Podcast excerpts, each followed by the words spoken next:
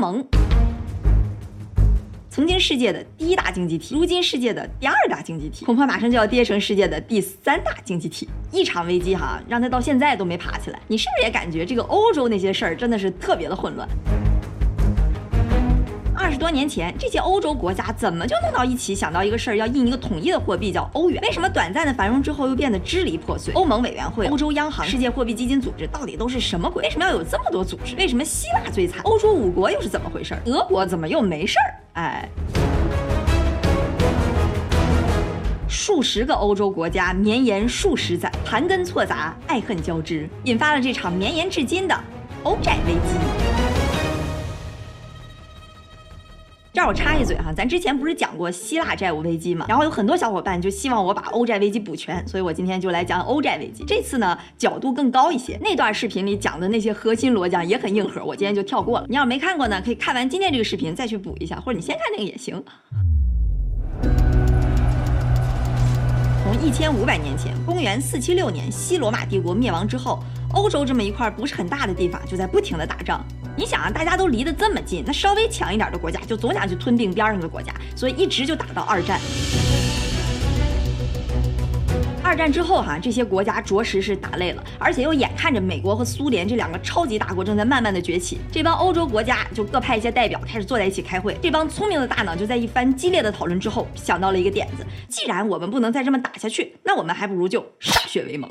哎，你看哈，这个主意不错，咱们可以把各个国家的经济活动也更紧密的联系在一起，互相呢都做做生意，久而久之呢就变成了兄弟。合作的越紧密，其实就越不容易打仗。甚至还有人说哈，哎，咱要不然就合并成一个国家吧？What？这儿我还真不是在开玩笑。其实一九四六年的时候，丘吉尔就提出过一个提议，就是要搞一个 United States of Europe 欧罗巴合众国。但是这个提议哈，显然是最后没有成功的。但是呢，大家都是希望联合的更紧密，这个是各个国家都很赞同的。于是啊，一九五七年的时候，比利时、法国、意大利、卢森堡、荷兰和当时的西德就在罗马签署了经济共同体和原子能共同体的条约。后来呢，被人们称为罗马条约。欧洲经济共同体成立，就是 EEC，这个呢，也就是欧盟的前身。所以哈，你没听错，这个欧洲经济共同体当时成立的最主要的原因，就是因为不想打仗。想打仗，咱不还得一起发展经济吗？其实就是零关税，商品呀、钱呀、劳动力呀、服务都可以在这里边自由的流通，畅通无阻。之后二战之后呢，随着欧洲各个国家经济开始复苏，美国、苏联这边又有着外部竞争的压力，所以越来越多的欧洲国家呢，都慢慢的加入了进来。一九七三年，丹麦、爱尔兰、英国；一九八一年，希腊；一九八六年，西班牙、葡萄牙；一九九零年，德国柏林墙被推倒，铁幕倒塌，德国统一，欧洲这帮国家哈，终于可以尽情的拥抱在一起了。一九九二年呢，这个欧洲经济共同体这些国家的首脑们又在一起签订了一个叫做马斯特里赫特条约，主要呢就是修订了之前的那个罗马条约。这个呢也就标志着欧盟的成立。好，那现在可就爽了哈，比如说我想做个奶茶，那我可以随便嘚瑟了，那我可以从荷兰进牛奶，从意大利进纯净水，从卢森堡进机器，去西班牙雇员工，在德国制造，最后再给卖到法国去。欧盟的建立呢，就把欧洲经济当时的活跃度带上了一个新的高度。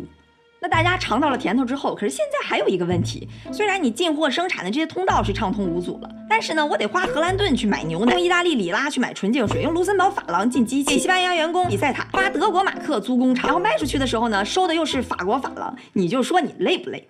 你都这么累，你想欧盟的这些成员国肯定对这早就深有体会。于是呢，在一九九九年的一月一日，欧元哎就诞生了。什么意思呢？就是我们不光要抱在一起，我们还要穿一条裤子。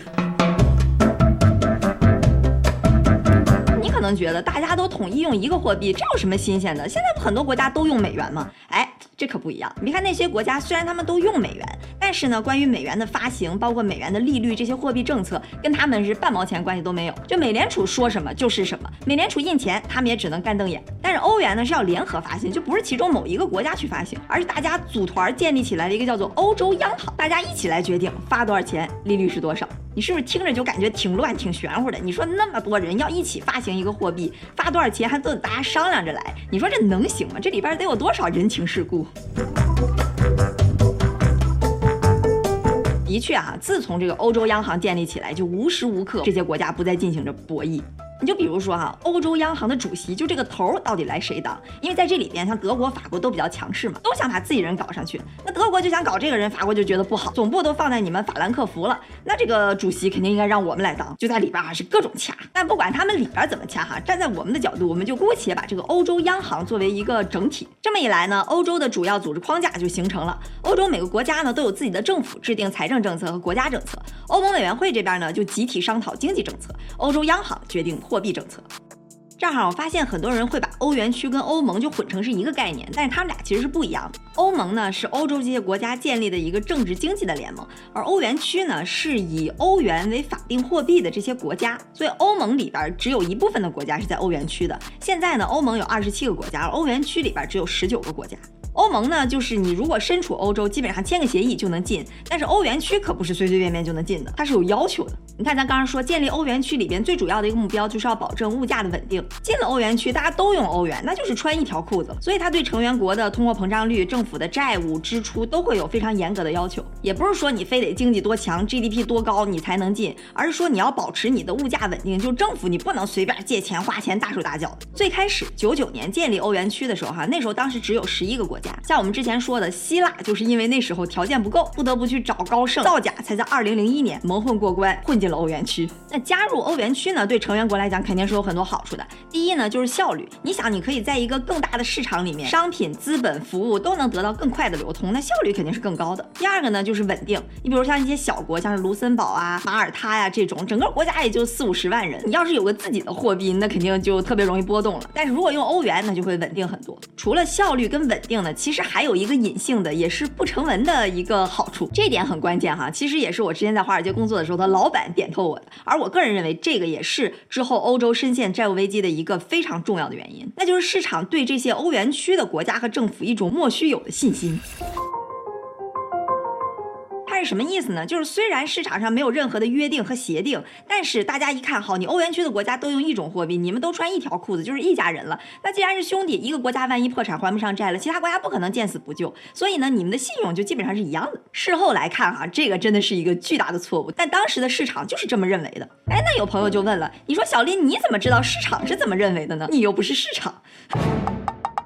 哎，那你看哈，比如说，如果你作为一个个人，你的信用风险是怎么评定的呢？那就看你贷款的利率。就比如说哈，假设你是个工资很高、工作也很稳定、银行存款也很充足、身体又很健康的这么一个人，那对你贷款来讲就风险很小，基本能还得上嘛，对吧？那你就能拿到一个非常低息的贷款，比如说百分之三啊。那假设反过来，你银行存款也不多，然后整天挥金如土，工作也不稳定，比如你还搞个什么自媒体创业，那可能就很少有银行愿意把钱贷给像你这种人了，或者说他贷款给你的利率就会非常高，比如说百分之二十。咱不管什么高利贷那些东西哈，所以你看啊，这百分之三还是百分之二十，这个利率就是市场对你的违约风险的评估。那国家和政府其实也是一样的，他们通过发债去借钱，然后这些债券呢在二级市场上也会流通。那既然流通，它就会有一个隐含的利率，这个利率其实就是市场对这个国加的违约风险的一个评定。越低呢，就说明市场对你是越有信心的，也就是你隐含的那个违约的风险的概率就更低。当然啊，通常情况下呢，不同货币它发行的那些不同的国债之间是没法横向对比的。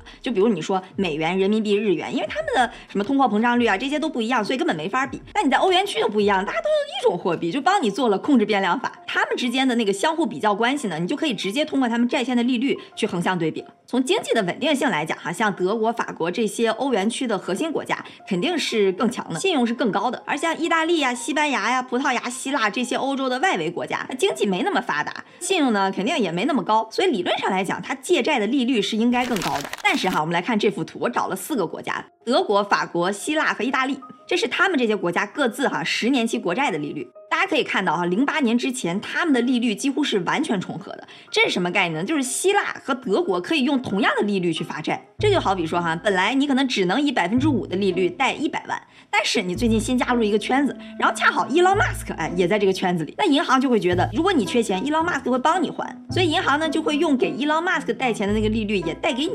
哎，那这下好了，你可能就能以百分之一的利率去借一个亿。像意大利、希腊这种之前借贷成本很高的国家，那肯定是撒开了借，而且甚至还去造假隐瞒。好，那我们先来看一下哈，那如果像德法这种比较发达的国家，和像西班牙、希腊这种没那么发达的国家，可以以同样的利率去借债，会发生什么呢？咱来分析一下当时的局势哈。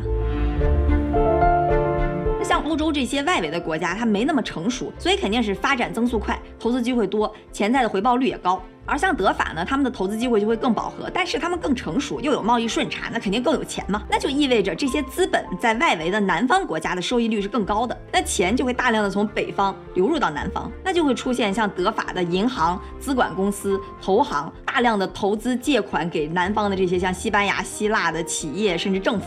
所以呢，就是核心国家成了资本的输出国，就是债权人；而这些外围的国家呢，就是资本的流入国，也就是债务人。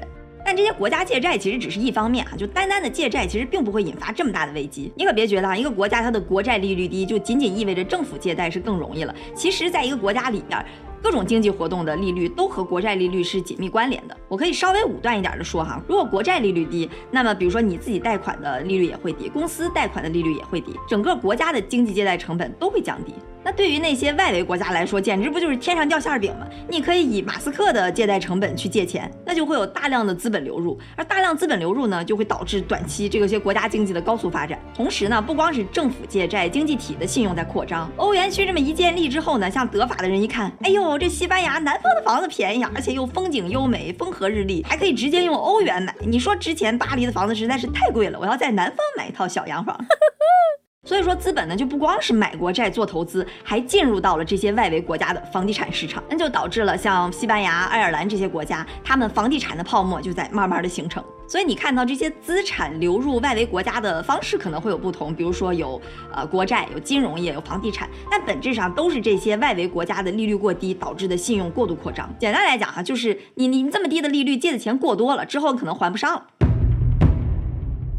你说哈，刚开始资本充足的时候啊，那一切安好，大家就借新债还旧债就完事儿了。但零八年全球金融危机这么一爆发，全球资金都在收紧，伊隆马斯克自己手头也不富裕了，地主家也没有余粮了。那那些南方国家的国债、房地产就开始被大量抛售，外围国家国债利率也开始飙升，信用收紧就借不到钱，同时呢经济萎靡，政府又拿不到税，那这债务问题立马就会出现了。那危机一爆发，西班牙、爱尔兰这些国家的房地产泡沫就开始破裂，就直接导致了本国的银行出现了大量的坏账。那你说政府怎么办？政府要是不救，那银行就会破产，那危机的范围就很大了。那政府就只能救。政府要是救了银行，他又没法去印钱，因为用的都是欧元嘛，那自己就没钱了。所以信用的突然收紧呢，就导致了欧洲这些外围国家一下子集体出现了严重的债务问题。所以你看啊，看似这么错综复杂、这么凌乱的事儿，其实它的本质原因就是这么简单。那好家伙，欧元区这一下子可是炸开开了锅。之前我们从希腊的角度分析过这个问题哈，咱们这次再站在欧元区的角度来看一看，那可真叫一个乱。金融危机之后，那些外围国家债务不是已经出现严重问题了吗？二零零九年，希腊新上台的政府就率先曝光自己的债务已经超过了 GDP 的百分之一百一，远高于欧元区百分之六十的上限。二零一零年一月，欧盟进一步发现希腊财务造假。零九年，希腊政府的赤字不是之前报出来 GDP 的百分之三点七，而是百分之十五点四。于是市场开始恐慌。这时候希腊啊还自己嘴硬，说自己根本不需要救助，但是市场可根本不吃这一套。希腊的国债利率开始飙升到百分之十，同时啊市场还担心希腊会拖累整个欧洲，所以欧元也开始下跌。所以这时候哈，你看欧元区它咋整？具体来说呢，就是德国咋整。本身哈，德国就是欧元区的主心骨，然后这信用一收紧，资金肯定都流到更安全的地方，也就是德国资金又更充足了，所以这时候德国肯定是最有底气的。我们站在德国的角度来分析一下，跟住我的逻辑线。你看啊，如果我们不救希腊的话，看他那个德行，肯定是要违约。如果希腊违约怎么办呢？那如果希腊继续留在欧元区，那市场就看你都违约了还能留在欧元区，那市场对欧元区的信任就会大大降低。那如果我们把希腊踢出欧元区呢？那肯定也没强到哪去，本来都穿一条裤子，都是兄弟。好，你违约了，我也不救你，就直接把你踢出去了。那我今天踢希腊，明天可能踢意大利、踢西班牙、踢葡萄牙，那到时候啪啪全踢出去了，那欧元区就淡然无存了。所以你看，如果不救的话，那是踢也不是，不踢也不是，德国面临的处境就会非常的尴尬。所以这时候留给德国，说留给欧元区的选择不多了，他只能选择救希腊。而且还有一个原因哈，就像我们之前说的，希腊的债主是谁？其实很大程度上是像德法这些比较稳定的国家。那希腊一旦违约，德法这边拿不到钱了，那也会波及到德法自己啊。所以其实救希腊也等于救自己。所以德国人也很无奈，虽然之前你那么不听话，虽然之前你签的那些财务标准都当是耳旁风，虽然你还找了高盛、华尔街帮你造假来混进欧元区，但是现在我还是不得不救你。好，现在不得不救，那下一个问题就来了，怎么救？你想那时候哈，全球经济都非常萎靡，欧元区又不像美元，它自己管着自己货币，可以印钱刺激经济。因为欧元区整个是绑在一起的，我不能因为想刺激希腊的经济，就让整个欧元区都赔着吧。既然不能印钱，那德国这边就只能自己国家凑钱了。所以你看那时候德国真的是自己气的恨得牙痒痒，还不得不自己凑钱来救希腊这个混小子。二零一零年五月，欧盟和 IMF 就是国际货币基金组织就通过了方案，给希腊一千一百亿欧元的救助贷款。当然，大家都不好过的这个时候哈，德国还得自掏腰包。那我德国肯定不能认怂，就非常强硬的要求希腊政府要减少开支，节衣缩食，都得按德国人的风格来。可是啊，德国人不知道，你以为你这么一掏腰包就真的能破财消灾了吗？这才哪到哪啊，噩梦才刚刚开始。这边大气儿还没喘匀呢，爱尔兰就不行了。爱尔兰不是房地产泡沫吗？你看啊，这是爱尔兰的债务占 GDP 的比率。零八年之前，这是多么安分老实的一个国家，都不到百分之三十，离欧元区那个百分之六十的红线还有那么大一截，就是为了救自己的银行系统，债务直接飙升到将近百分之一百二。那欧盟怎么办？你看爱尔兰这边的情况，和刚刚我们分析的希腊是一样啊。好。行，那我也得救。欧盟和 IMF 又凑了八百五十亿欧元给爱尔兰，也是啊，让他节衣缩食，确保还钱。市场这下子就开始揣测了，你说欧元区其他国家不会也有问题吧？比如说像葡萄牙，你看葡萄牙那个小子哈，看着也不太行，于是就开始抛售葡萄牙的国债。而葡萄牙的政府就赶紧出来辟谣，说，哎，我们这儿好着呢，完全不需要救助。紧接着不到半年的时间，葡萄牙政府就开始承认自己撑不住了，开始伸手问欧盟要钱。你说这些欧洲国家真到紧急时刻还是挺能放下面子的。欧盟这边脸都绿了，五月份把七百八十亿欧元借给了葡萄牙。七月份的时候，欧盟发现希腊那边又缺钱了，刚刚给了那么多，还是不够花，好，接着给，初步决定再次给希腊一千亿欧元的借款。这边钱还没给出去呢，西班牙和意大利的债券又开始突然暴跌，市场又开始担心这两个国家经济状况。好家伙，这事儿可算是闹大了。你要说爱尔兰、希腊，那可能还是小喽啰，但是西班牙、意大利那要出事儿了可不得了。意大利可是欧元区的第三大经济体啊，要是意大利政府也需要被救助，那可就麻烦了。那欧元区还玩什么呢？这下全球的金融市场都开始有反应了，美国那个恐慌指数 VIX 一下就窜上去了，欧洲央行这边就赶紧开始发动印钞机买这两个国家政府的国债来降低利率，西班牙、意大利政府这边就赶紧宣布要紧缩财政政策，我们一定要节衣缩食，努力还钱。这时候啊，希腊总理又跳出来了。嗯说你们欧盟不是说要借钱给钱吗？你钱呢，对吧？你们办事效率也太低了。希腊民众就开始暴动。紧接着第二天，标普又把意大利的国债从 A 加降级到了 A。眼看这个事儿哈越闹越大，要万一处理不好，就很可能演变成全球的经济大萧条。所以这时候英国和美国也赶紧出来对此事表示了严重的关心，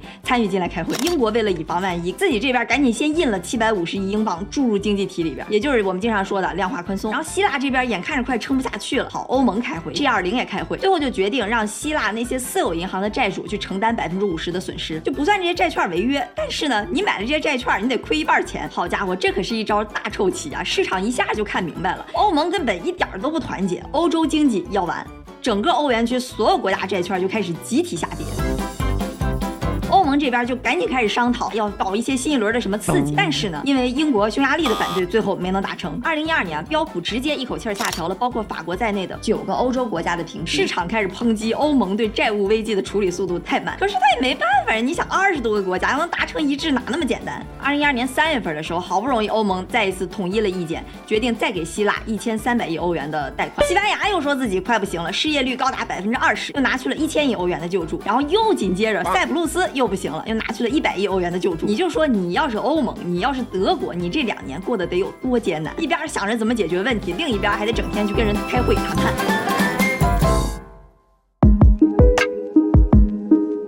几年下来哈，这么商量来商量去，最终这问题基本是靠德国和 IMF 掏钱给解决了。当然，后来欧盟这边也是学聪明了，整了一个市场借款机制，叫 ESM（European Stability Mechanism）。就与其自己掏腰包，不如让市场出钱。不过这块哈，我们就不展开讲。最终啊，随着2018年希腊把最后一笔救助贷款还清，所有国家的紧急救助也宣告结束了。大家也看到了哈，这次危机最严重的几个国家：葡萄牙、意大利、爱尔兰、希腊、西班牙。PIIGS，PIGS 被人们戏称为“欧猪五国”。不过这个词儿也不是什么好词儿，大家了解一下就行了。算下来哈，欧债危机总共的救助款有五千四百四十亿欧元，基本一小半是给希腊。欧洲央行呢，为了刺激经济，开始量化宽松，大量印钱，最后印了上万亿欧元。市场也终于看到了他们宽松的信心，止住了大出血。不过直到现在哈，欧元区的 GDP 还是没回到十多年前的水平。西班牙、希腊的失业率也一直高居在百分之十五左右，和德法那种百分之五形成了鲜明的对比。有经济学家就预计哈，到二零六零年，希腊的经济才可能完全恢复。当然，我也不知道他是怎么算出来的。不过你看这个年数，你就知道这些外围国家还真的需要再疗养一会儿。好，我们再整体快速过一遍欧盟的情况啊，让大家多多少少呢有个概念。欧盟全称欧洲联盟，成立于一九五七年，起初只有六个成员国，后来壮大至二十八个。英国脱欧后，现在有二十七个成员国，总部位于比利时布鲁塞尔。如果呢，我们把欧盟算作一个整体经济体的话，总人口四点四八亿，全球排名第三，GDP 十七万亿美金，目前和中国不相上下。曾经一度是全球第一大经济体，近十年受到了欧债危机的影响，发展缓慢。人均 GDP 四点一万美金，但欧盟内部贫富差距并不均衡，最高的卢森堡人均 GDP 有八点八万欧元，而保加利亚、罗马尼亚都不到一万欧元。欧盟失业率百分之六点四，其中德国、捷克还不到百分之五，但希腊、西班牙则超过百分之十五。欧元和欧盟其他货币的通胀一直维持在百分之二以下，但一直在努力避免通货紧缩。欧盟为全球第二大出口经济体，仅次于中国，主要出口国为美国和英国，主要进口国为中国。